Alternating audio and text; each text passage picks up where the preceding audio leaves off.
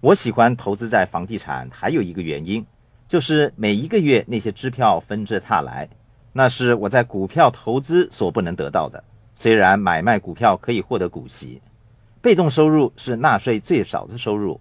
每一个月支票如雪片般涌进我家的信箱来，我和金要做的就是把那些支票兑现。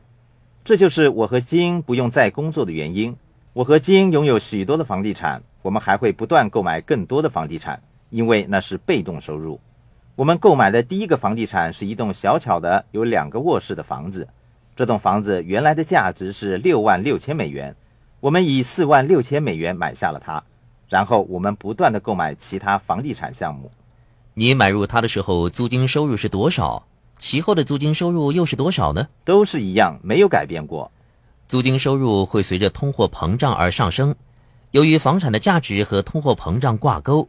那么，你用了其他人的钱、银行的钱以及卖家的钱，为自己买入了一栋以租金收入为主的房产，那栋房产的租金将会随着通货膨胀而上升，你的房产的价值也因而不断上升。如果利率上升，你就可以提高租金，你可以用各种各样的理由来提高租金。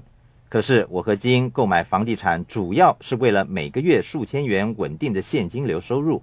我们从此不需要再工作，那是被动收入，是课税最少的收入，那种感觉是非常美妙的。我不用整天等着看我购买的股票是上升还是下跌，也不用担心股息是多少，我可以控制每个月流进我口袋的收入是多少。房地产的投资还牵涉到时间的因素，房地产是长期的投资，你需要在为未来十年制定计划。可是，大多数投资在股票、货币或黄金买卖等其他项目的人，他们需要每星期、每一天，甚至每一个小时观察着市场的走势。万一有什么对你不利的情况出现，你便要及时做出应变的措施。如果你看一看过去一个世纪股票市场的走势图表，你会发现它是多么的起伏不定。你不知道它什么时候上升，也不知道它什么时候下跌。再看看房地产的图表。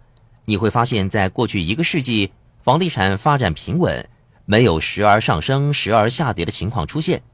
相对于股票市场的曲线，房地产市场的曲线则较为平滑的多了。有人问：经济转坏的时候我该怎么办？尤其是当你拥有的是 B 或 C 级的房地产，不是那些高收入人士租住的房产的时候，在经济差时，人们只想租而不想买。这里说明了房地产是对抗通货膨胀以及经济衰退的重要资产。是的，这就是房地产那条曲线那么平滑的原因之一。因为在经济衰退的时候，人们在出售他们所住的房子之前，往往先出售他们的股票。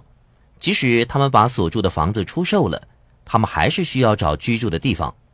如果他们把股票出售了，他们不需再做任何股票的投资。